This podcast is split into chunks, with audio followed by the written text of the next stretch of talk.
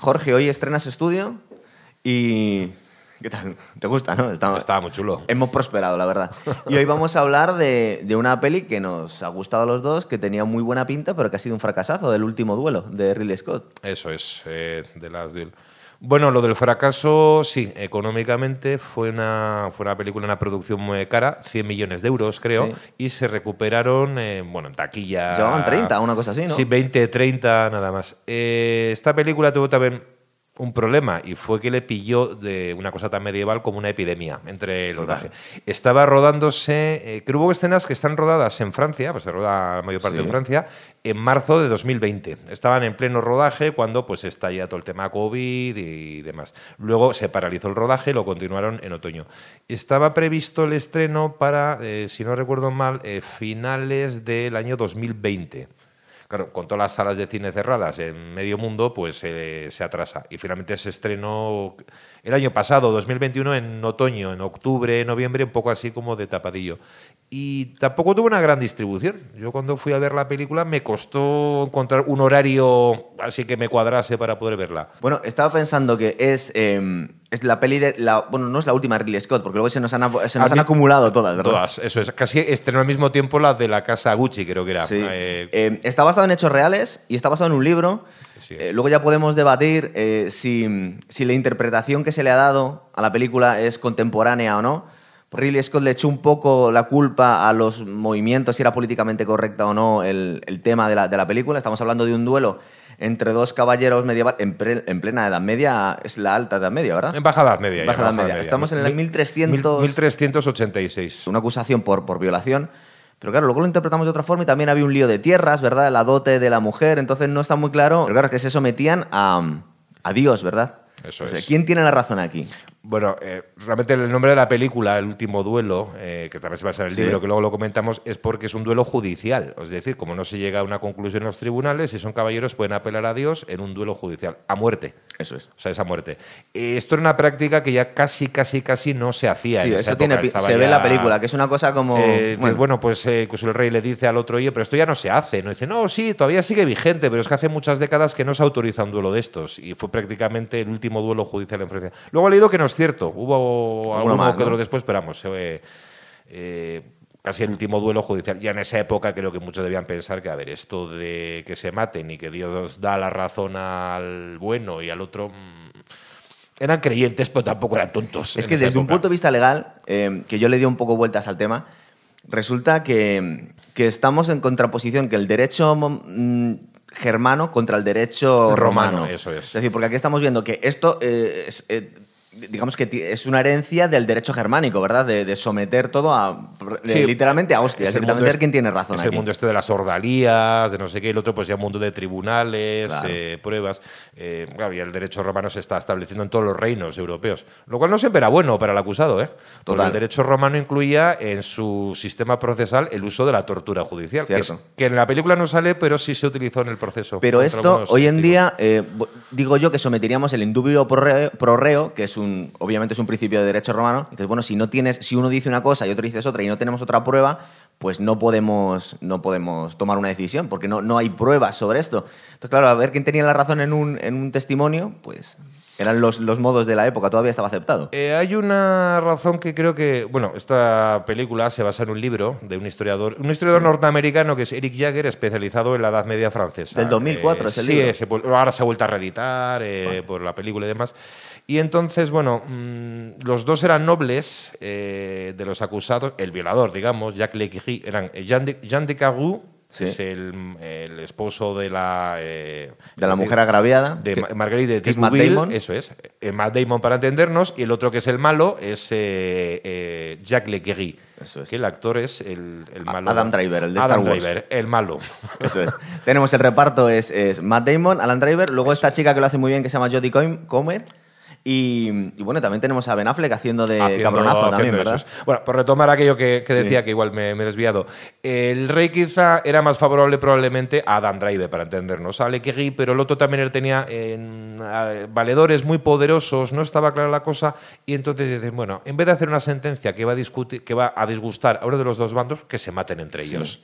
Además aquí nos, nos retratan al rey como un niño un poco un poco gamberro, que se lo pasa bien y se le hace ilusión. Y oh, qué bien que, se... Carlos VI de Francia, que luego, por cierto, estuvo afectado de largos periodos de locura. Es un rey muy peculiar. Es que en esa época, en el momento que es, creo que estaba en minoría de edad, había muerto su padre y estaba bajo una regencia, debía ser adolescente, un adolescente. O sea que... Vamos, aquí le hemos toda la película pasándoselo pipa, chaval, ¿verdad? Dice, bueno, por, por, un poquito de entretenimiento, que debía ser un... Luego fue, parece ser que fue un acontecimiento en París, ¿verdad? Fue algo así como, como una Champions. Fue aquello tremendo. Es decir, además es un, está muy documentado, incluso tenemos eh, descripciones de testigos de algunos cronistas eh, que estuvieron eh, delante. O sea, fue muy sonado incluso en Europa, es decir, no solo fuera de Francia, fue una, un acontecimiento. Como comenta Eric Jagger, claro, es que debió ser aquello... Fue, se hizo el 29 de diciembre de 1300 86, al final de las fiestas de Navidad, que, no, ya se celebraban mucho en esa época. Y claro, el sumum, un duelo a muerte entre dos caballeros de la nobleza. A muerte, además, no era un torneo de estos, no sé qué. Y además había un bonus track. Eh, si perdía eh, Matt Damon, entonces quedaba, de, es decir, se entendía que la acusación de violación era falsa, el castigo por falsa acusación es la muerte en la hoguera. Era la muerte en la hoguera. Eh, ella, la mujer, Margarita Tibuville, fue testigo del eh, duelo. Y, es que al lado tenían preparado ya el poste con la leña para quemarla a continuación. Como dice, bueno, hubiese sido ya el colmo. Dice dos caballeros matándose a muerte y luego ya de eso, de bonus track, queman viva la mujer. Y para la mentalidad medieval, que la tortura era un espectáculo, se hacía en la plaza pública y después, vamos, debió ser aquello, pues, a Champions. Eh, yo recuerdo cuando vi, el tráiler, me hizo muchísima ilusión porque digo, em, es que Ridley Scott porque bueno, siempre podemos sacarle anacronismos en las películas, pero dices, qué bien hecho está. O sea, me creo que estoy en la Edad Media, ¿verdad? Eh, es una cosa que tú sientes el frío, sientes la brutalidad. Es, empieza en el minuto uno, estás en la Edad Media, esa escena estupenda al principio, que soy el viento soplar, cuando a ella la están vistiendo, preparándola para el duelo, y a ellos les están armando, y ves ahí como la rama rascando en la ventana, movida por el viento. Es una Edad Media fría. Eh, la película todo el rato está en invierno. O sea, están como pasando frío toda la película. En la Edad Media había cuatro estaciones, no, no era así invierno. Muy medieval en ese sentido, una edad media oscura, gris, invernal. nos da la sensación que la vida es bastante miserable, ¿verdad? Para todos, para ellas y para ellos también. Pensamos que estamos en esa época, es una, eh, los reinos de la Europa medieval están en crisis. Eh, eh, hay un enfrentamiento bélico tremendo, lo que luego se llamará la guerra de los 100 años. Están en continuo estado de guerra, con paces y treguas entre medias entre Francia e Inglaterra. Unas décadas antes había sido la gran peste negra, que había liquidado un tercio de la población, con digamos, sucesivos rebrotes. Eh, Matt Damon, eh, Jean de Cagú, estaba casado en segundas nupcias. Había ah. tenido antes de mujer e hijos que habían muerto en uno de los brotes de la peste. Sí. Eh, pues bueno, y viven en esos castillos fríos. Casi sentimos el. Es que la película en ese sentido es como muy corpórea. O sea, sientes el frío, pero también sientes el fuego de esas chimeneas, ¿no? Que están en esa sala. Y la brutalidad, por ejemplo, Matt Damon, que es un auténtico salvaje. Yo creo que es de los tíos más, más, más chungos de, que hemos visto en el cine. Luego, claro, como la película no se ha visto tanto, pero la verdad es que mm, deja empequeñecidos a Rambo, a, a Schwarzenegger. Tú fíjate. Em, es un mala bestia. Es una mala bestia, muchísimo cuidado. Y vemos cómo son los combates medievales. Este tío tiene la cara marcada en varios sitios. Son una barbaridad, ¿verdad? Es una salvajada. Y otra cosa que es muy curiosa en la película y que no, nos puede dar a, a interpretar. Es que desde un punto de vista legal es muy interesante, porque nos está dando tres versiones.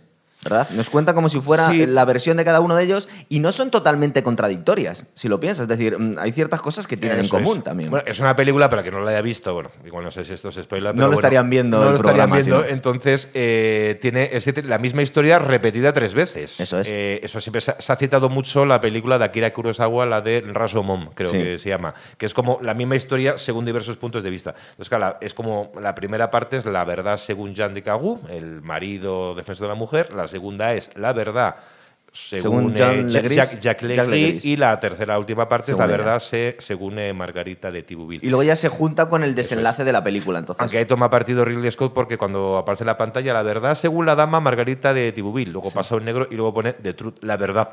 Con lo cual nos dejan claro que la versión verdadera, auténtica es la de ella en la película. es verdad. Eh, y sí es verdad que podemos encontrar ciertos anacronismos, pero bueno, en la que sufre en la película realmente es ella, que eh, es violada por un cabronazo, pero su marido no la trata mucho mejor. De hecho, la está usando para, para medrar socialmente. Bueno, eh, igual habría que decir que el tema está, para pues, un acontecimiento de hace ya siete, seis siglos, está muy documentado por varios motivos. Aparte de que, como fue tan escandaloso en su época, eh, hay testigos presenciales, se conservan parte de las actas del proceso no todas, pero o sea, que se conservan en archivos bastante de las eran personajes de la nobleza, con lo cual pues hay mucha documentación sobre ellos. Y también incluso, hay, también sale en la película el abogado defensor de Jacques Legris, que aparece un señor así con barba, eclesiástico, que se llamaba eh, Jean Lecoq, que fue uno de los mejores juristas de su época, tenía una especie de diario personal que se ha conservado donde hacía anotaciones. Entonces, eh, yo qué sé, pues borradores de lo que tenía que decir en defensa y demás. Entonces está muy documentado esta, esta cuestión. Em, vamos a ver, cuando vemos en la película, vemos al principio el ataque a. Bueno, a Limons, creo que es. Sí, hay una batalla. Hay una batalla. Y es verdad que hay distintos matices dependiendo de quién lo cuenta, si lo, lo, cuenta Matt Damon o lo cuenta Adam Driver. Matt Damon de alguna forma cree que ha, ha tenido una actuación heroica. Y el otro, le ha salvado la vida a Jack Legris. Cuando lo cuenta el siguiente es el, es el, otro el que le ha salvado la vida a este, pero además vienen a decir como que por culpa de, la impetuosidad de Matt Damon han perdido la ciudad o algo por el estilo. Claro, sí, porque es algo así como que tienen que proteger un puente mientras atacan, entonces para provocar a los ingleses empiezan a ejecutar ahí a campesinos y a cortar la cabeza. Y vamos a atacar. Y dice, pues nos ha dicho nuestro señor que protejamos el puente y no sé qué. Pues atacamos. Entonces atacan en tromba y claro, mientras eso es lo que caen en la provocación que quieren los ingleses. se supone que pierde. Pero una de las... Y, y estos, durante la primera parte de los hechos eh, se supone que son buenos amigos.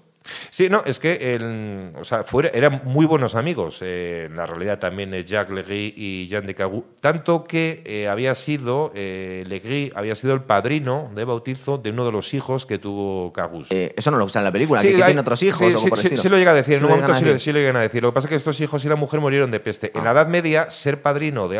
Actualmente sigue siendo una cosa pues muy de confianza, pero la Edad Media tiene una simbología enorme. Era prácticamente hacer a alguien de tu familia, era una cosa de. Aparte, como la, la esperanza de vida era baja, contaban con que si morías tú te iba a cuidar tu padrino, eso, Eso es, es decir, que habían tenido una relación muy personal que luego pues se fue deteriorando en el tiempo mm, por eh, la relación sobre todo con el, el conde. Con el conde, cierto, porque eso es muy importante. De hecho, eh, nos están contando que está en un momento en el que hay una crisis económica importante, les están machacando a impuestos para sostener esta guerra que nos cuenta Jorge y mm, la dote de, esta Marguerite, pues de alguna forma se la juegan porque las mejores tierras se las ha quedado el conde y se las regala a, este que es su amigo, que luego se montan unas orgías de cuidado estos, estos tíos, ¿verdad? bueno, de los tres protagonistas, eh, ella, eh, Margarita Tidwil, era una familia noble. Su padre, eh, que aparece en la película, pues tenía un poco la mm, mancilla de que había traicionado al rey a favor de los ingleses en la batalla de Poitiers donde el, creo que el padre o el abuelo del rey había caído prisionero de los ingleses. Bueno, entonces era, entonces era una familia noble, rica, pero un poco mal vista. Entonces Jean de Cagus se casa con ella y con una dote. Lo que pasa es que había una finca que él ambiciona y como el padre tiene que pagarle impuestos a su vez al, al conde, al, conde, al señor feudal que está por encima, le da esa finca que le ha prometido al otro. y era como la más, la más jugosa de toda la dote. O, Ponele Focón, dice en la película. Que a su vez luego esa finca, el conde Pierre de se la va a regalar a Jacques, Jacques y ahí se empieza a deteriorar la relación entre los de hecho, ahí ya vemos cómo se odian. Luego lo, de la mujer, tal y como nos lo muestra en la película, no sabemos si realmente le ha dolido mucho a, Matt Damon o es una excusa para poder acabar con su enemigo jurado, porque no solo en ese momento, sino que parece ser que le apela varias veces al, conde para que, pues, pues, como para que reconsidere su decisión y como que le ridiculizan. Entonces como se va cargando las tintas antes de llegar al momento. se fue, o sea, se fue deteriorando la relación. En la película creo que está muy matizado, eh, además son dos personajes muy diferentes. Jean Cagus es un noble, pero claro, es un noble militar, un caballero, un escudero, luego le hacen caballero, pero es eso, un militar descerebrado básicamente, un personaje violento, impetuoso, eh, una persona además con acomplejada también en el fondo. Jean Legris, que ha sido eclesiástico, bueno, de hecho era eclesiástico, pasa es que no era sacerdote, pero tenía las primeras órdenes eclesiales, también sabe combatir, pero es un personaje mucho más refinado, es culto, sabe latín. Es un vividor también. Eso es, sabe latín, es un vividor, pero claro, es mucho más cortesano. Entonces, la corte del conde de Alençon, el conde de Alençon en la película, para entendernos, es. Eh, ben Affleck. Ben Affleck, que hace un papel estupendo. También es guionista de la película, luego mencionamos lo del guion. entonces, eh, eh, Pierre d'Alençon favorece a Jacques Legris. Al otro no lo puede ni ver, además lo dice que es un personaje antipático. no lo, no lo soporta, le, le, hace perder una batalla, entonces se dedica a favorecer al otro. Y ahí la relación entre los dos amigos, pues se va, tensando muchísimo. de hecho, recuerda que hay una escena que directamente va a cobrarle a su amigo los impuestos. es una cosa súper. Eh, se tensa muchísimo.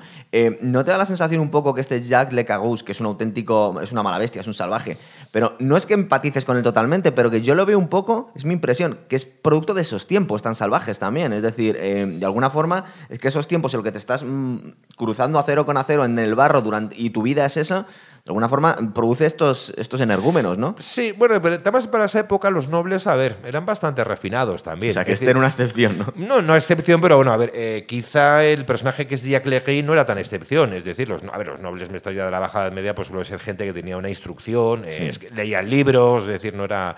Eh, podía ser gente muy refinada también. Esa corte que vemos, bueno, que todo lo de las orgías y demás, pero es una corte refinada, culta y demás. El otro, pues bueno, pues un señor que se dedica pues a cultivar sus tierras, eh, a caballos, a, la, milicia, a caballos y poco más. O sea, pues no tiene la cabeza muy amueblada en ese sentido. y hay ciertas tenía, cosas... tenía esa fama en la época, ¿eh? de personaje poco tosco, incluso para la mentalidad medieval. Hay cosas que, que, me da la sensación que igual eh, son un poquito anacrónicas o sea, em, son perfectamente aceptables, pero que están un poco exageradas igual para adaptarlos a estos tiempos.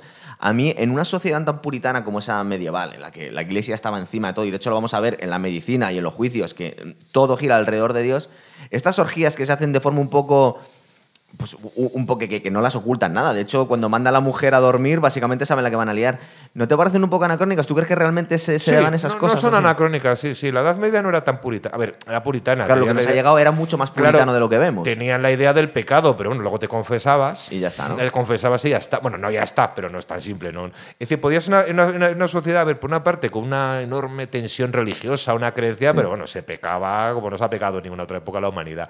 Estas cortes, además, estas, no era el mismo monasterio de, no sé, de monjes contemplativos místicos que la corte. Estas cortes podían ser muy alegres. La corte de Carlos VI, la del rey niño, esta, fue una corte muy mm, alegre y liberal. además tuvo periodos de locura, su mujer Isabel de Baviera por esto se desató, es decir, que no, no eran cortes tan puritanas, ¿eh? sabían pasárselo bien. Eh, claro, es que la impresión que nos ha llegado siempre es que esta gente básicamente rezaba y combatía nada más. No, no, no, podía ser. Eh, luego tenemos también, eh, bueno, aparte del, del, debate de la, de la dote, que es curioso porque en la versión de él, no sé si recuerdas, que su mujer de alguna forma le pica para que reclame esas tierras que le han quitado de la dote. Es decir, le echa un poco la culpa a, ella de porque, porque él de alguna forma se había conformado con la situación. Dice, bueno, ¿qué le vamos a hacer? Me la han quitado, pero eh, no puedo liarla tanto. Y la mujer es la que le pincha un poco. Claro, es que hay. Según, no sabemos, según las versiones, en la, en la, en la versión según Jean Cagus, Matt Damon dices, bueno, la boda es una boda como de ensueño, están enamoradísimos, ella lo adora, eres un marido perfecto.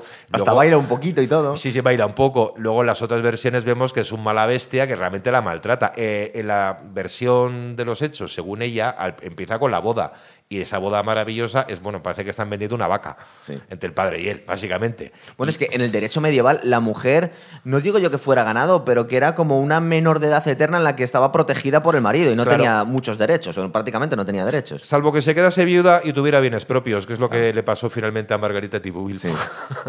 murió este Jan Le Cago y murió en las cruzadas, ¿verdad? Sí, murió en la, eh, como 10 años después de los hechos, en una, una, una cruzada que montaron para combatir a los turcos, que acabó un desastre, la batalla de Nicópolis y es donde murió él. Y ella le sobrevivió, pues parece un par de décadas más, no se volvió a casar efectivamente, tenía bienes propios, era viuda y eso para una mujer de la nobleza medieval era lo mejor que le podía ocurrir en gran medida. Sí, porque luego podría hacer lo que quisiera y...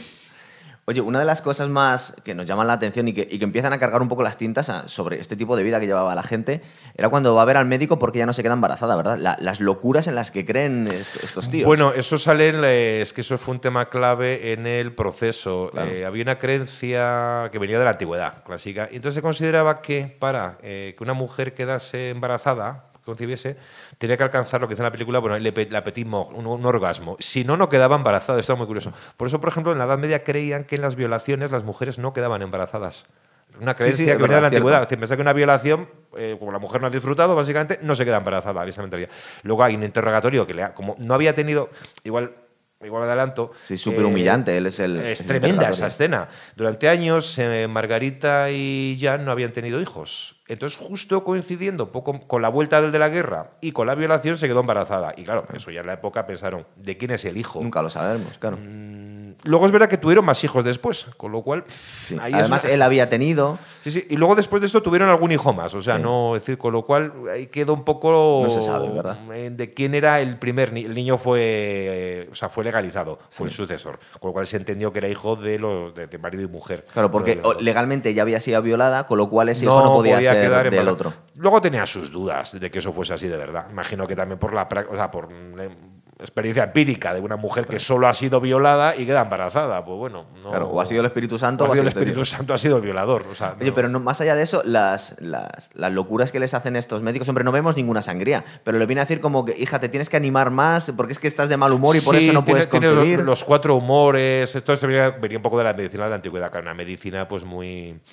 Supersticiosa, ¿no? Esto bueno, en realidad... sí, basada sobre todo, pues bueno, en. en la- la- eso venía de la, de la antigüedad clásica de Grecia, lo de los cuatro humores del cuerpo, que eran la flema, la sangre, no sé Sí. qué. Entonces, según la, según la combinación o que predominase uno, pues se provocaban las enfermedades. No. Claro.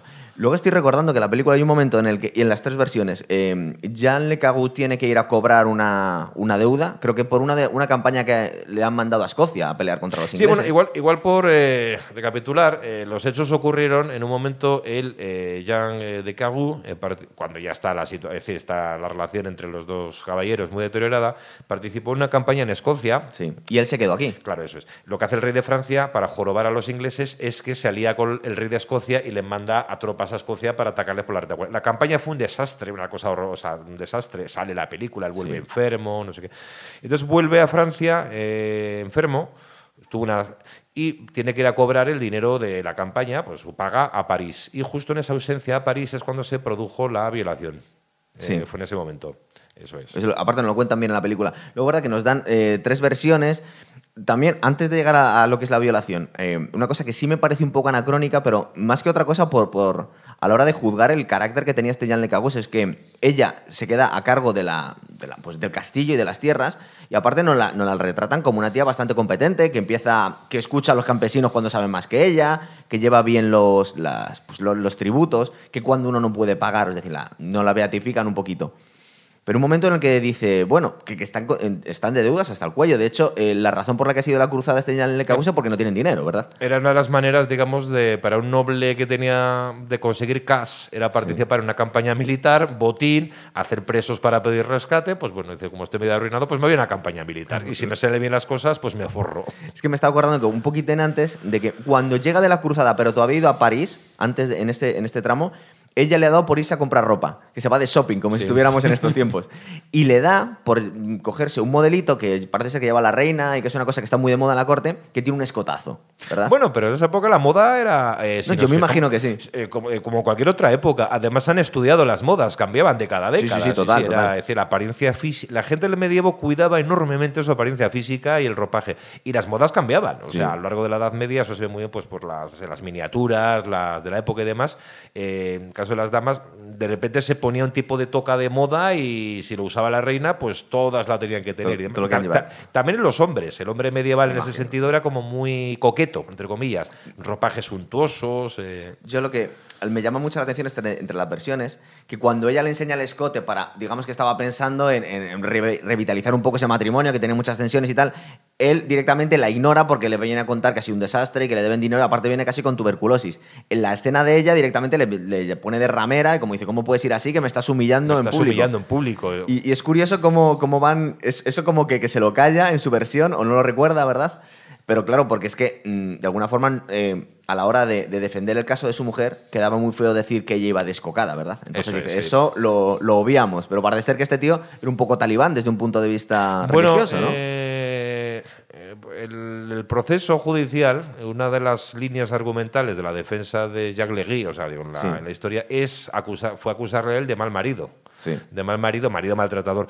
Mm, debió serlo incluso llamativamente para los estándares medievales. Claro. Es decir, es decir, no, eh, lo que pasa es que él la maltrata a ella continuamente y ella, como no puede más de él, pues bueno, se ha buscado, digamos, un amante y se ha quedado embarazada y ahora para ocultar el follón, pues la acusa a Legri de violación. Ahí, es que hay una, hay una pequeña diferencia entre, el, digamos, la historia y la película. Imagino que por una cuestión dramática.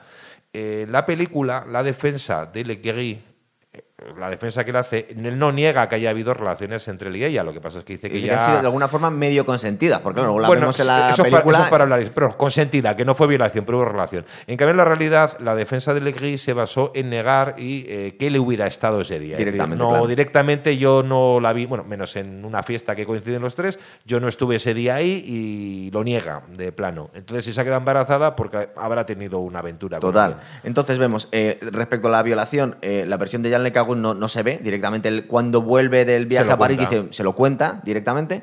En la versión de Jack Legris, eh, lo que nos vienen a contar es que sí ocurrió eso, porque de alguna forma ella eh, pues como que se le insinuó, porque tampoco viene en, la escena de la violación, en las dos, ella es violada. hay pocos matices entre la versión de él y ella. Lo que pasa es que ella parece ser, pues como que, como que le viene a dar a entender que bueno, que igual le, le gusta él, y que en esos tiempos tan puritanos, pues como que tiene que hacer aún así que no quiere tener sexo. Es que es un, es un eh, matiz un poco extraño. Hay un momento que le pregunta el conde, eh, Pierre, le pregunta a Legri, pero la forzasteis. Sí. Y le dice, hombre, se resistió. Es que es una dama, no es una tiene que, Él cuenta que se tiene que resistir. Claro, en el fondo lo quiere, pero se tiene que resistir, para, se tiene que resistir para hacer el juego. Hay una escena de las orgías que también el gay coge a una de las chicas que están ahí, se la lleva a la sí, cama. Que, que, igual le va el sexo un poco turbio. Y entonces eh, ella grita mucho y en esa escena dices... Mm, ya casi, casi también es otra violación. Total. En la, en la, película, esa escena. O sea, no. Entonces, efectivamente, visualmente, las dos escenas, según Legri, según Margarita, es la, casi la misma escena. Ahí no. No varía mucho. No varía mucho. Es como.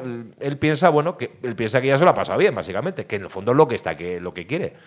Y, quizá pensaba eso. Bueno, pues seguramente muchos casos pensaron, dice, bueno, es lo que en el fondo quería. No... Y luego vemos la, la, escena de ella que es horrorosa y ella no se puede aguantar las ganas. Es más violenta todavía, sí, la escena. Sí, es cierto. Y, y, ella no se puede aguantar las ganas de contarlo. Y es curioso como también la, la escena que, la que tiene con la madre de Jean Le me parece, con su, con su suegra, que le viene a decir, bueno, es que en estos tiempos a todas nos han violado y nuestro papel como mujeres es callarnos. Fíjate la barbaridad. Es secundario el papel, pero es magnífico el papel de la suegra. Sí.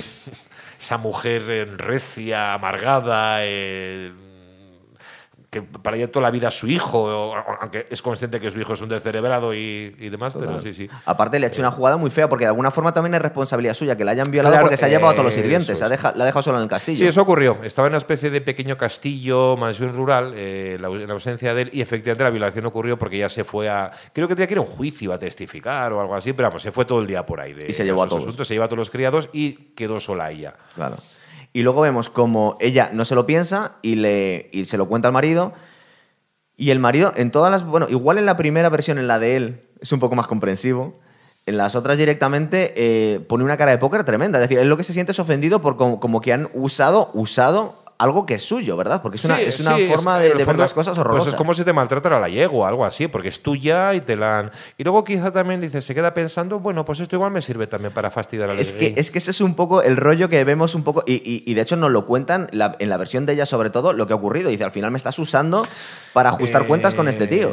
Eh, durante el proceso, la defensa de Jacques Legris eh, se basó precisamente en decir, bueno, primero que no había habido nada, así que no se habían conocido, y que él, que era pues un mala bestia, pues la había obligado a ella a testificar en falso para perjudicar a Legris, para hacerle daño por la enemista. Tenían enemistad manifiesta estos dos hombres. Entonces él le dice, bueno, la defensa de, de Legris era decir que la estaba utilizando para para hacerle daño. para vengarse. Eh, ahí estamos un detalle de la realidad histórica que es bastante mm, crudo para Jacques Legris.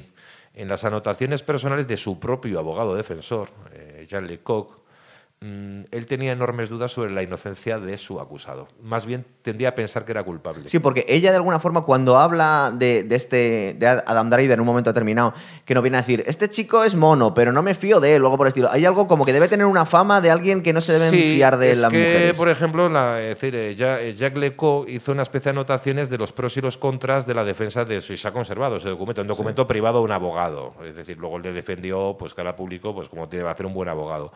Y claro, me, una de las cosas que sí que le llamó la atención a Jean Lecoq fue la firmeza de Margarita. Sí. Dice, porque ella asumió, a pesar. Y luego, en todos los interrogatorios a los que fue sometida una y otra vez ante muchas personas, el testimonio de ella era sólido. O sea, sólido, sin contradicción, es muy difícil inventarse una acusación falsa, pues me quedas como mil cabos sueltos. Eh, todas las objeciones que le pusieron a ella se fueron resolviendo. O sea, resolviendo. Bueno, pero ese día, ¿por qué está pues sola? Porque se había ido mi suegra por ahí. decir, en la película vemos como, es que le dijiste a una amiga tuya que este tío te parecía atractivo. Sí, y como se le intentan sacar para desacreditarla. Sí, dije que era un hombre atractivo, dice ella, y también poco de fiar. dice, bueno, dice, ¿qué pasa? Que por decir que un hombre es atractivo estoy, no, es atractivo, pero con esa mala fama. Él debía estar rodeado de una cuadrilla bastante curiosa eh, Jacques Legris, porque una cosa que le hizo mucho daño, en la película no sale eso, pero ocurrió, que le hizo muchísimo daño es que en medio del proceso uno de sus hombres, de estos pequeños nobles que tenía así a su servicio, fue violó a una mujer también. En este caso hubo pocas dudas de que hubiese sido una violación. De hecho, acabó ahorcado. Claro. Parece que la, la, legislación medieval con la violación era dura. Era, incluía, decir, el castigo era la pena de muerte. Entonces, si a ti te están acusando en un proceso de una violación y resulta que uno de tus amigos y subordinados viola a una mujer y termina juzgado y, condenado, pues no es un punto muy a tu favor. Claro, que es, que toda tu compañía sois un poco así. ¿Qué tipo de, ¿En qué compañías andas? un poco así. Luego también se hablaba, y aparte en la película eh, me parece que es de las cosas más interesantes de la peli, es el matiz que hacen en este momento. Que no sabemos qué es lo que quería ella cuando acusa, porque de alguna forma em, la gente empieza a creerla simplemente porque dicen es que la pena por, por dar una acusación falsa es la muerte. Eso es. Em, lo que ocurre es que como que se va grabando la situación, porque no sabemos si ella era consciente de eso desde el principio, porque luego nos hacen un matiz al final. Recuerda que al final en el juicio viene, ella se da cuenta o, intuye que su marido la, está usando y dice, bueno, es que a ti te da lo mismo, porque tú si mueres en el, en el duelo te da lo mismo que a mí me quemen en la hoguera, y encima ahora soy madre.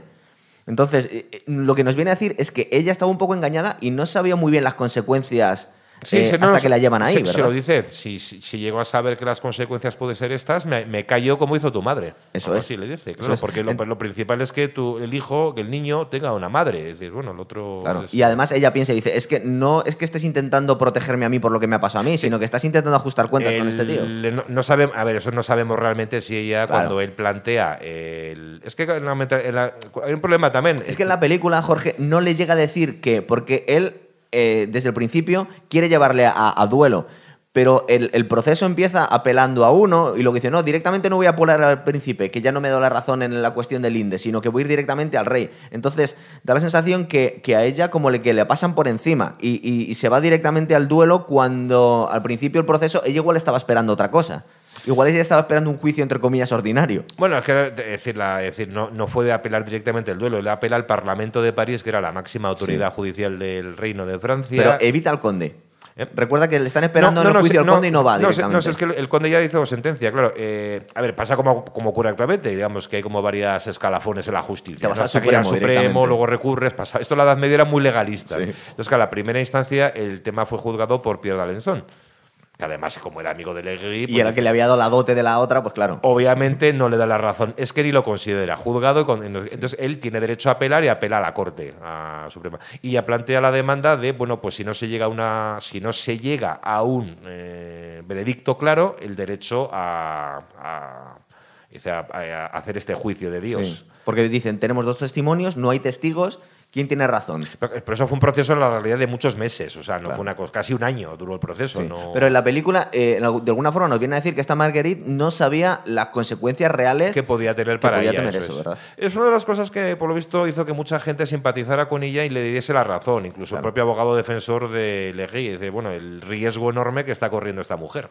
Entonces, hasta cierto punto, digamos que toda esa gente eran creyentes en Dios, porque si no se lo tomarían un poco a, coña, dirían, madre mía, ¿qué, qué cosa más aleatoria. Estás poniendo tu vida y la de tu mujer en tus manos, y aparte teniendo una muerte horrible, eh, de forma de, bueno, a ver si tengo un buen día. No, hay, hay, que ver que ya estos, estos duelos casi ya no se hacían, o sea, habían caído en desuso. Y fue criticado, o sea, en su época. O sea, hubo gente dice, había gente que no se lo creía, básicamente. Dice, bueno, va a ganar quien sea más hábil o esté más fuerte en el duelo. Es decir, no... De hecho, recuerda que hay un momento en el que eh, Jack Legris eh, considera que su honor, porque le, dan la alternativa a hacerlo a través de la iglesia, y él dice, bueno, pero es que voy a quedar deshonrado.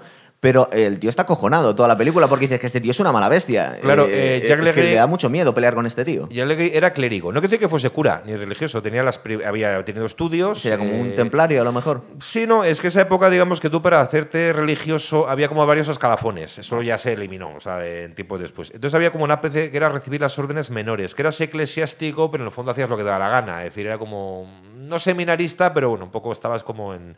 Entonces, eso te daba, no eras sacerdote, no tenías que hacer voto de castidad mientras no te hiciese sacerdote, pero daba muchos privilegios. Uno de ellos era que solo podías ser, si querías, juzgado por tribunales eclesiásticos, que como dice en la película, mucho más complacientes con estas acusaciones y sin duelos ni nada. Él podía haberse acogido a la justicia eh, eclesiástica, que desde el punto de vista de salir de rositas hubiese sido lo mejor para él. Eso no lo aceptó eh, contra el criterio de su abogado es otra de las cosas que mucha gente hizo que le favoreciese, ¿no? ¿no? En vez de salirse de rositas, eh, acepta el riesgo de un duelo. También pudo haber tenido presiones de la corte, porque, en cierto modo, hay había un problema. Eh, detrás de Legris pues estaban apoyándole todos los enemigos de Jean de Cagú, que se hacían enemigos con facilidad. Pero claro, si él se acogía a eh, se acogía a este privilegio. En cierto modo salía de rositas, pero hombre, era un modo también de. La gente iba a sospechar. La gente iba a sospechar. Tú lo que estás haciendo es, eh, con malas artes judiciales. Eh, escaquearte. El, escaquearte. y aparte va a quedar como un cobarde. Y un tío que también, de alguna forma, vive de pelear, pues no queda muy bien para su reputación. Entonces también puede que algunos de sus partidarios, el propio Rey o Pierre d'Alençon, que eran partidarios, y le dijeran: No, si te has metido en este follón ahora, apechugas y te enfrentas al. De hecho, vemos a Ben Affleck todo el tiempo, eh, cuando ya intuye que va a terminar en duelo, está asustado por su amigo, ¿verdad? Dice, uy, esto tiene mala pinta. Es como si te toca pegarte con Mike Tyson y dices, esto bueno, es un problemazo. eso no fue exactamente así. Eh, casi todos, eh, dejando de lado si Dios intervenía o no en este duelo, que ya digo que hasta la época tenían duda muy grande sobre que eso fuese así, casi todo el mundo daba por vencedor a eh, Jacques Legris por un motivo. Cagus era pues, un noble, debía ser un, o sea, como muy bueno como luchador, como caballero. Debía ser casi la única cosa en la que destacaba. Eh, pero tampoco el otro se quedaba atrás. Muy refinado, había combatido, sabía combatir bien. En la peli es bastante más alto, además. alto. Y efectivamente era un hombre eh, mucho más fornido, era más joven y más fuerte que Cagus. Y además había un problema, Cagus estaba enfermo. Cagus había vuelto a la campaña a Escocia con una especie de fiebre. Sí, una especie de tuberculosis y eso no, se debía curar del todo, claro. Eh, lo estuvo durante todo el año enfermo y justo la misma mañana del duelo había tenido un ataque de fiebre por la mañana, entonces fue con, muy debilitado al duelo. Tanto fue así que, de hecho, muchos consideran que, que venciese Carrus ahí era un milagro. Es decir, era porque estaba hecho, estaba hecho polvo físicamente. El otro estaba en muchas mejores condiciones. Aunque quizá fuese algo más hábil eh, Cagus que el otro con las armas. Oye, y luego lo que es el duelo en sí, que es el título de la película, es increíble, ¿verdad? Es brutal. Eh, yo estaba recordando porque el último duelo parecido fue cuando hicimos el programa del Cid Campeador, que está se supone que está ambientado 300 años antes y ya nos dijisteis, tanto tú como Javier, que esto no puede ser. En este momento no eran los duelos aquí, así. Eh, quedaba mucho tiempo. Pero bueno, hay una diferencia brutal. Y eso que lo, hicieron de la mejor forma posible en la película del Cid, pero aquí es de un realismo. Sí, sí, no. Además está muy documentado el duelo. Se hizo en una abadía que entonces estaba en las afueras de París, San Martín de Champs, que tenía una especie, justo tenía una especie de recinto para los duelos judiciales. Estaba, tuvieron que arreglarlo porque estaba abandonado, ya no se utilizaba, una especie de liza que hay ahí, ¿no? Eh, los duelos judiciales como estaban muy ritualizados. en, el libro creo que se tiran dos horas para empezar el duelo. Entonces sale el heraldo y lee la proclama de cada uno, hace unos juramentos. hace... Es durísimo también con lo que comentabas, la mujer, eh, y, la mujer y la mujer mirando todo desde un carro ahí. Esperando a que la quemen. Esperando a que la quemen si no gana el, marido. Bueno. Entonces, eh, ya cuando en los duelos judiciales, iban con todas las armas a días y por haber a cabello, valía todo no era un torneo. O sea, para matar a caballeros. no era un torneo de caballeros, valía todo, Bueno, pero en la primera parte, lo que son los envites con, la, con, la, con, el caballo y con la lanza, guardan ciertas formas, es decir, van cogiendo las lanzas. Era para tirar al otro, desarzonarlo, matarlo, si se podía. Eh, hay una cosa que solo cuenta Eric Jagger en el libro y sale en la película. Eh, hay un momento que está en, Ma, en no, perdón, el de Pierre Valençon, Ben Affleck y ya cuando ve que el otro tampoco las tiene consigo, dice a ver si coge, le tira de los testículos y se los arranca, como el, proceso de Flandes. Bueno, pues es que había habido, creo que en el siglo XII, un duelo judicial muy sonado en Flandes entre dos caballeros y que se había resuelto de la siguiente manera. Uno ya estaba en el suelo y el otro le iba a rematar cuando el que estaba en el suelo, por debajo de la cota de malla, metió la mano y bueno, le agarró de los testículos y tiró de ellos contra la fuerza que se los arrancó. Y todo el mundo consideró que eso era válido. A través de la mano arrancando los testículos, Dios estaba dando la razón a uno u otro. Había ganado. Es decir, eso lo comenta ya que parece que los, los duelos valía todo, cuando era un duelo a muerte de este tipo. El duelo creo que fue más brutal todavía en la realidad que la película. Y, la, película, y la película es bastante bestia. Los dos caballos acabaron muertos. O sea, los dos caballos acabaron muertos. Sí, primero se lanzaban con las lanzas. Normalmente cuando recibías el impacto del lanzazo, aunque no te atravesase la coraza, prácticamente el caballero quedaba hacia atrás y se quedaba en... Porque con esas armaduras, eh, porque ahora se han puesto de moda. De hecho, no sé si los has visto, que creo que hay canales de, que, se vuelven a hacer justas. Es verdad que tienen cierto cuidado, que creo que ponen las puntas huecas e intentan tener cuidado. Pero una de las, aparte que seguramente las aleaciones son más ligeras. Sí, pero simplemente el impacto de la lanza podía desarticular, dislocar un hombro o cualquier eh, lesión. De hecho, hubo una época en la que se hacía, cuando se hacía de forma deportiva, cuando moría alguien, era un accidente, ¿verdad? Sí, era un eh, accidente. O sea, que era, era distinto hacer justas como deporte a hacerlas mm, incluso, a muerte. Incluso como deporte era un deporte peligroso, había muertos. Un rey de Francia, eh, el siglo XVI, murió en una justa. Porque llevaban como un escudito aquí a veces, que era donde se supone que tenías que apuntar, pues si te va un poco y se lo metes en el ojo al otro. Creo creo que fue Enrique, Mala suerte. Enrique II de Francia, si no recuerdo mal, el siglo XVI, en una justa eh, saltó una astilla de una lanza, se le metió la astilla por la visera, por el ojo y fue el cerebro. Eso recuerdo que lo decían, creo, en la primera temporada de Juego de Tronos, que le prohibían, bueno, es una serie de fantasía, pero está basado en estas cosas, que le prohibían al rey, que le hacía mucha ilusión, y dice, tú no puedes hacer esto porque eres demasiado importante, y al tío le hacía... Bueno, pero les hacía ilusión. Pero lo vimos incluso en otra película de Ridley Scott, en, en Gladiator, el emperador quería bajar a, pelear con los gladiadores porque casi tenían, tenían un prestigio que muchos patricios no tenían. Les hacía ilusión bajar a, ¿cómo pelear. Llegó a combatir como gladiador, lo cual fue considerado aquello una cosa vergonzosa. Porque el gladiador era, en Roma era un personaje poco visto, o sea, mal visto socialmente. ¿no? Bueno, era atractivo, pero no. Pero vamos, debía ser. Eh, pues el proceso, en el duelo, digo, murieron otros caballos y finalmente se resolvió a favor de Carrus. De un poco, un poco en extremis, ¿eh? porque realmente en el duelo eh, casi todo el rato el que llevaba las de ganar era Legui. Lo que pasa, eh, le hirió, además sale en la película, le hirió el muslo, empezó a desangrarse. Una, herida muy, chunga, chunga, Lo que pasa es que tuvo la mala fortuna Legri de caerse para atrás. Sí. Claro, con eso, a eso iba yo al principio. Digo, con esas armaduras muchas veces te tenía que costar levantarte. Costaba levantarse con 30 kilos de hierro repartidos por todo el cuerpo. Entonces, ese momento lo aprovechó eh, Carrus para ponerse encima del a caballo y ya no dejarle levantarse. Lo machacó a puñetazo, a golpe limpio y finalmente con una pequeña daga, cuando ya pudo hacerlo, se la metió por la boca hasta el fondo del cerebro. Así se resolvió el duelo. Oye, pero hay un momento en el que Jack Legris, cuando se veía que le van a matar, él viene a, intentar como congraciarse con el otro, como confesar. Es decir, ¿estos duelos eran a muerte o había la posibilidad de que uno se rindiese? Era, eran a muerte. Claro, porque aparte, si, si, si, te rendías, habías mentido, con lo cual te iban a matar igual, con lo cual te daba lo mismo. Le, iban a ejecutar por violación. Había quedado demostrado. Si, si, confesaba su crimen, le iban a ejecutar y la pena era la horca. Oye, qué horrible era la edad media para las mujeres, que vemos eh, que era un poco más que ganado, y, y, la situación en la que se ha visto esta mujer. Y sobre todo que la cultura, de alguna forma, de las otras mujeres le viene a decir: mira, aguántate, no digas nada. Pero la vida de los hombres era horrible. Es decir, fíjate cómo termina el violador, ¿verdad?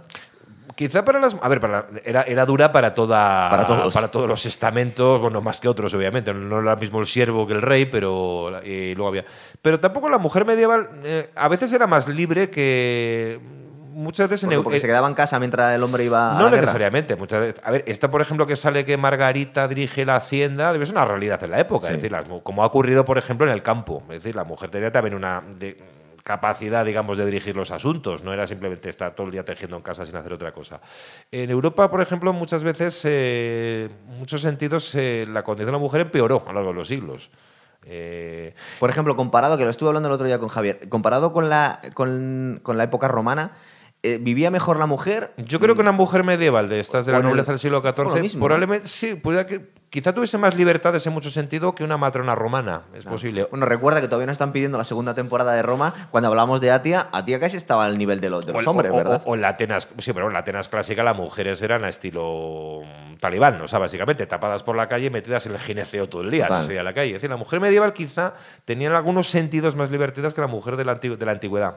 bueno, eh, en el Imperio Bizantino tenemos emperatrices, un poco por accidente, pero, pero bueno, sí. Eh, o sea, que, que, y estamos en el mismo periodo casi. Bueno, en, la, en el 1300 el Imperio Bizantino estaba ya muy. ahora, se ha estudiado mucho, por ejemplo, el papel que tenían las mujeres, que fue muy importante en la Edad Media, como, por ejemplo, eh, impulsoras de artes. Muchas veces eran, las, eran quienes encargaban las obras, de, las obras de arte, es decir, donaciones a monasterios y demás. Con lo cual, pues bueno, a ver, evidentemente un papel subordinado. O sea, la cultura era muy patriarcal, pero, pero quizá yo creo que tenía más libertades que en la antigüedad clásica, una mujer medieval. Oye, y qué crueldad con el, con la, bueno, con el, con el ajusticiado, ¿verdad? Sí, el Recuerdan como, como a Mussolini. El destino del cadáver de Legui fue muy chungo porque había en las afueras de París un sitio que era eh, Montfaucon, se llamaba, que era una especie de complejo de orcas. O sea, era tremendo. Se, no se ha conservado, pero se conservan grabados de, de la época.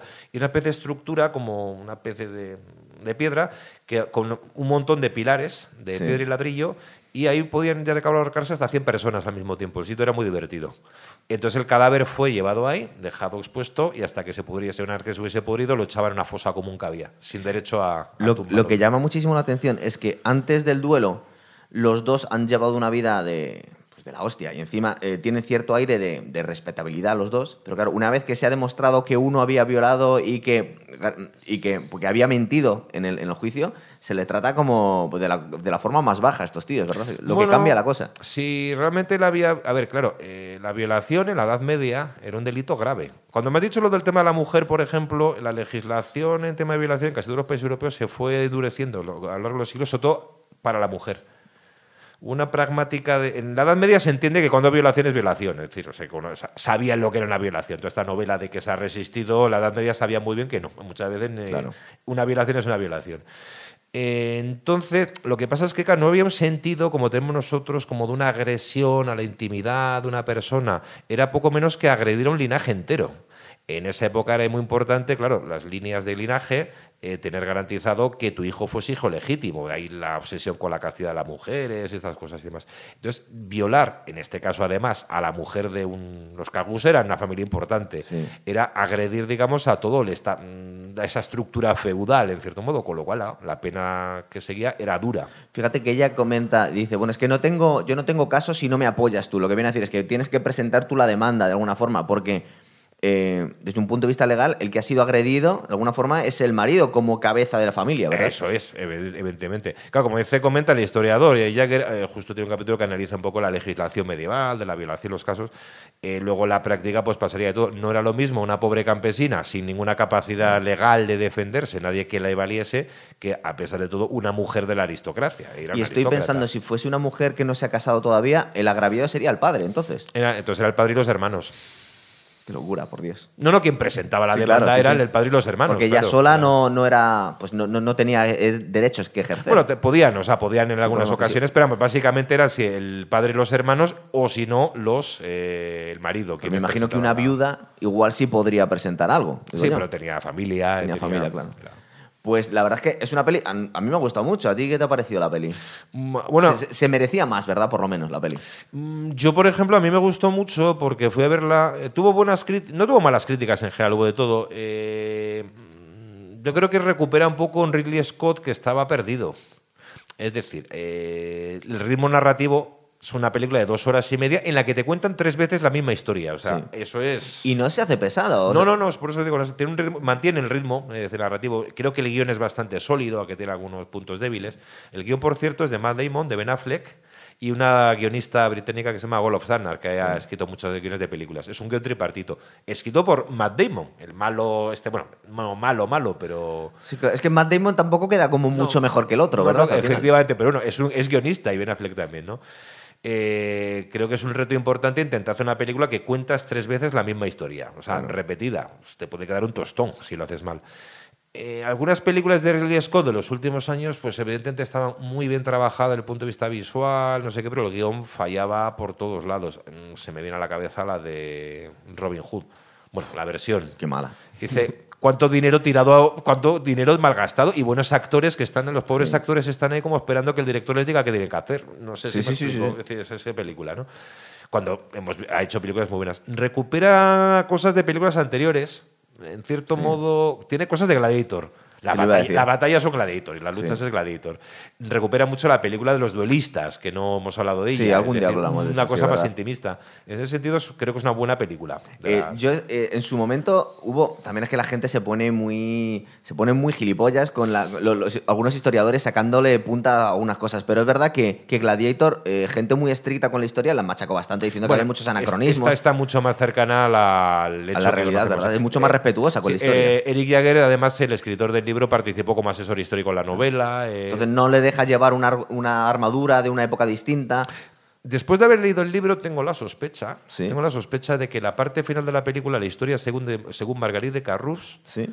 Esa parte tengo la sospecha de que quien la ha inspirado es Jagger, el historiador. Lo que él como historiador no puede, a ver, no puedes decir porque un historiador decir, bueno, la documentación llega hasta aquí. Jagger en su libro no se define, o sea, no llega a decir, bueno, pero fue culpable, no podemos saberlo. Si porque no podemos saberlo, claro. Eso solo lo sabían ellos dos. Lo que asumía la gente en aquel momento es que si esta mujer está jugando la vida por su honor, debe ser mm, cierto. yo tengo la sensación de que ha intervenido mucho Jagger, el historiador, en la última parte, rompiendo una lanza mejor dicho, a favor de ella. Claro, lo que como historiador no puedes decir hasta ahí, pero en una obra de ficción sí que puedes. Claro. Es mucho más histórica que Gladiator en ese sentido. La versión de Jack, de Jack Legris también era posible, es decir, que este tío ha, obligado a la mujer a denunciar una violación que era un auténtico salvaje para quedarse con las tierras que la que estaba que, que, ya le llevaba reclamando desde hacía años y que bueno, que le tenía muchas ganas a este tío y que le quería matar directamente. y además lo hizo.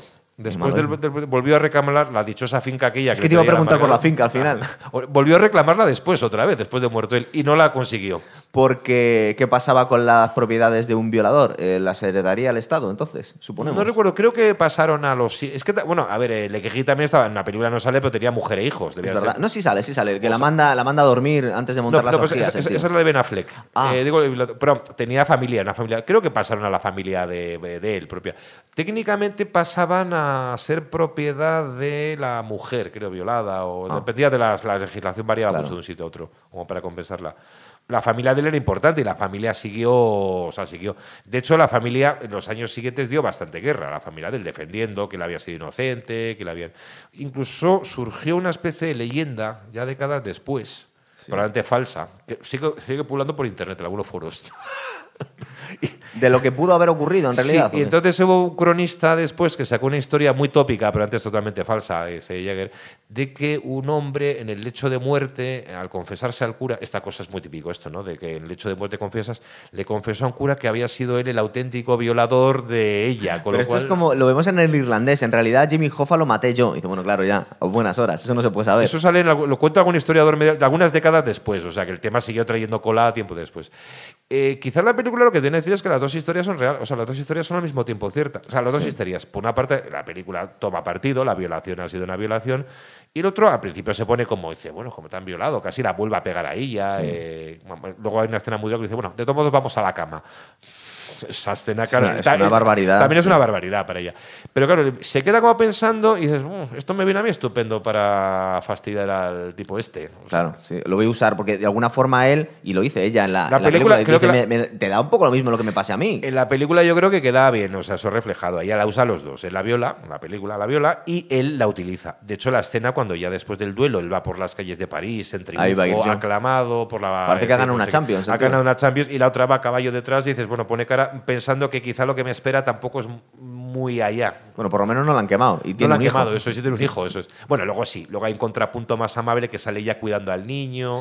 Que le vemos rubio. Bueno, ella es rubia, pero bueno, como Matt Damon es rubio y el otro es moreno, pues igual podemos pensar igual si era el hijo al final de Cagus. Pues es la única escena de la película que no estamos en invierno pasando frío. Sí. Están como en un jardín. Con Margarita. Sí, Con, con, Margarita, los pájaros, y de repente se ha acabado el invierno y bueno, llega la primavera, el buen tiempo, algo así. Oye, y lo de los duelos que. Mm, eh, porque al principio se supone que el origen que buscaban era mm, también tener entretenidos a estos tíos tan guerreros cuando no había guerra para que no liaran conspiraciones contra el rey, para que se estuvieran entretenidos, para que te entrenaran. Era un entrenamiento. Y, luego lo quitaron porque parece ser que estaban teniendo bajas, aparte que era una brutalidad. Dicen, no, es que uh, en la época de las cruzadas no queremos que los nobles se nos maten peleando entre ellos, preferimos que se maten en la, en la batalla. el duelo, el, hay una cosa, el duelo técnicamente era el enfrentamiento a muerte, lo que nosotros llamamos las justas es otra cosa. Justas y torneos. Los torneos torneos eran como.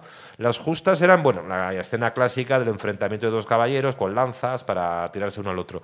El torneo, torneo, eran batallas. O sea, eran batallas como de mentira, entre comillas, pero batallas a veces con centenares de hombres en juego, una especie de. como maniobras militares, para entenderlos, pero con un punto lúdico. Sí, los, por ejemplo, eh, la iglesia condenaba los, las justas porque consideraba que era eh, una forma, que era pecado poner en riesgo la propia vida simplemente pues, por pasárselo bien. Pues te podías poner en riesgo tu vida para defender la cristiandad frente a los infieles. Pero no era una forma de entretenimiento de la plebe también, porque lo vemos aquí, es como no tenían fútbol, pues tenían esto, ¿verdad? Además, eh, peleas además en esa época se practicaban todas las clases sociales. También había duelos de villanos, a bastonazos.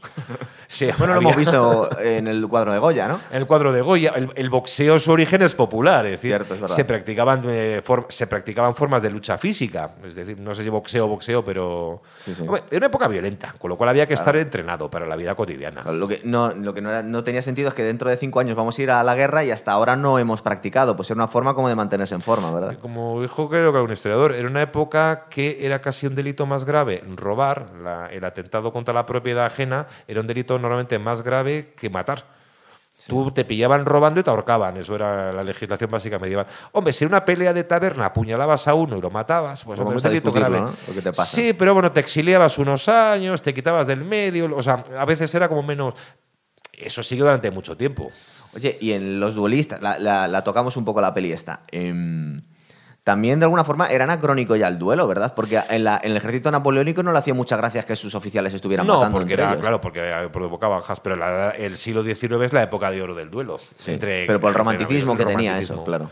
Y se cobró víctimas importantes. El mejor, el mejor poeta romántico ruso, Pushkin, murió en un duelo hacia 1830. Bueno, pero es que incluso algún, no sé si algún padre fundador de Estados Unidos también estuvo a- pegándose tiros, también, sí, algún, alguno un, un vicepresidente de Estados Unidos mató a Y otro. hubo un duelo a pistola que acabó con muerto en Madrid, que fue entre do- después de la caída de Isabel II, eh, eh, entre dos aspirantes a la corona de España, uno que era el duque de Montpensier y otro que era, no, no me acuerdo, uno de los Borbones. Entonces se retaron a duelo y lo mató al otro. Esto en la época de 1870, esto ocurrió en Madrid. Y eso que veíamos, pero es muy peliculero. Lo recuerdo en, en Troya, que eh, la peli está de, de Wolfgang Petersen, que no es muy realista precisamente, pero enfrentaban a Aquiles con otro. eh, el, el- el intentar decidir los, los asuntos políticos en un duelo personal en vez de en una batalla, ¿eso tú crees que ha ocurrido realmente o era Era más, era, era- era más bien bravatas. Una cosa clásica en la Edad Media era lo de dos reyes que se retaban el uno a duelo al otro. Pues vamos a resolver nuestras diferencias en un duelo en vez de ¿Y- llevar lo hacían a- realmente? Muy, muy raro. Era más una cuestión, en cierto modo, de diplomático, de decir, Aparte, había más presiones, aparte de las antipatías entre reyes. No creo que digan, bueno, has perdido tú, me retiro con mi ejército. Carlo- Carlos V se pasó la vida en retando a duelo a Francisco I de Francia. Sí. Incluso llegaron a quedar en duelo. Bueno, pero le, veces, le que tuvo, le tuvo eh, encerrado y todo, ¿no? Porque cuando metió- eh, perdió la batalla de Sí, Pavia, pero no se, sí. no se pegaron realmente. No, no, no, pero se retaban a duelo, es decir, pero debía ser una cosa poco. Yo creo que entre reyes nunca llegaba a hacerse. Claro. Ahora eh, lo estamos viendo, no sé si sabes que en, en el ejército ucraniano tienen a cuatro campeones del mundo de boxeo. Ah, sí. Sí. Tienen al actual, a- al hermano, al, al alcalde de Kiev, es ex eh, campeón del mundo, su hermano es campeón del mundo, y también tienen a Vasily Lomachenko. Y estaban diciendo un poco entre risas que también que se midan con los con los pues con los rivales rusos y que se dejen de, de historias. Porque tienen a cuatro campeones ahora mismo pegando tiros. Que es curioso que pocas veces ha pasado esto, ¿verdad? Yo creo que nunca, eso nunca ha llegado a ocurrir, realmente. lo de- hay incluso en la historia mitológica de Roma el enfrentamiento de los Horacios. Frente, o sea, hay, una, hay una historia en los orígenes de las leyendas de la historia de Roma de bueno, un enfrentamiento a duelo entre, para evitar la guerra entre todos. O sea, que eso es muy. El mito más clásico es el de Héctor contra Aquiles, ¿verdad? Bueno, pues eso ya en el contexto de una guerra. O sea, Claro, no. sí. Sí, es que además en la, en la- en la guerra de Troya, en la Ilíada, es curioso porque van las tropas en masa, digamos, al campo de batalla, pero luego se resuelve toda a base de pequeños duelos individuales. Sí, de los otros. Bueno, eso lo cuentan en el libro, por lo menos. Claro, Eso es verdad. Pues eh, yo creo que la peli la hemos, la hemos despachado bastante bien. Le- al que no la haya visto, hombre, supongo que los que estéis viendo el programa la habéis visto, porque si no la hemos destripado. Pero es una peli que recomendamos bastante. Aparte que no se ven este tipo de películas de época ya, ¿verdad? Tan bien hechas. No, eso cuesta verlas. O sea, una película tan bien ambientada. Eh, quizá, bueno, yo siempre, otras veces lo he dicho, yo a las películas históricas me gusta mucho lo de la ambientación. La ambientación yo creo que no debe ser una reconstrucción arqueológica de una época que tampoco cono- conocemos hasta cierto punto, sino que sobre todo sea verosímil, que Sí. estés en la época. Esta te la crees. Esta película te mete totalmente en la Edad Media. eh, es, una edad, es una Edad Media en este caso oscura. Mm, Como he dicho antes, invernal. Recuerdo un poco el nombre La Rosa, que también está todo el Sí, rato en ¿verdad? Es un invierno poco- es pasando, parecido, sí. pasando frío en ese Está sentido. nublado ¿no? siempre. Pero, por ejemplo, la ambientaciones eh, sale un poco cosas de la Edad Media esplendorosa, esos ropajes suntuosos, pero también mm, la roña de las armaduras, Sí. el frío que hace. Es decir, es totalmente. Te mete totalmente en la época. Yo estoy recordando también los cuchicheos, las bodas, que es un acontecimiento muy importante una boda, hombre, hoy en día también, pero no tanto como en la Edad Media, porque igual no tenían tantas fiestas que celebrar. Entonces, se, lo pasa- se lo pasaba muy bien. eh, O sea, se lo pasaban, lo que nos vienes a decir tú, Jorge, es que se lo pasaban mejor de lo que pensábamos, ¿verdad? Bueno, a ver, hay una época que actualmente tenemos un acceso ilimitado a muchas, bueno, hasta ahora por lo menos hay muchas cosas. Es decir, en esa época, como ha ocurrido también en el mundo tradicional, por ejemplo, el mundo rural, es así, Sí. tradicional. Bueno, la gente quizá no hacía tantas fiestas como ahora, no había puentes, no había vacaciones, pero precisamente cuando llegaba una boda, un bautizo o, o las navidades, las navidades se celebraban con mucho jolgorio en la Edad Media. Sí. Eh, bueno, esa- eh, se tiraba la casa por la ventana, se comía y se bebía como en el resto del año, esa gente pues sabía apreciarlo mucho. La música. Vemos, por ejemplo, en la Edad Media se bailaba, es decir, la música era una cosa muy importante. De hecho, en bueno, eso ya quedó más, eh, eh, pero eso se, se alargó bastante tiempo. Recuerdo cuando hablamos de Master and Commander que un caballero tenía que saber, bueno, hay que saber. tenía que saber bailar y tenía que saber, bueno, que, quedaba bien que supiera tocar un instrumento. Uno de también. estos caballeros cortesanos medievales tenía que saber bailar también. Sí. Menos Matt Damon que baila casi como. mala manera. De mala manera. Los otros son gente mucho más refinada en ese sentido. ¿no? Cierto. Pues yo creo que lo hemos despachado todo. Vamos a dejarlo aquí, Jorge. Muy bien. Venga, vamos pensando Pues, la próxima. Hasta otra, chicos. Hasta otra.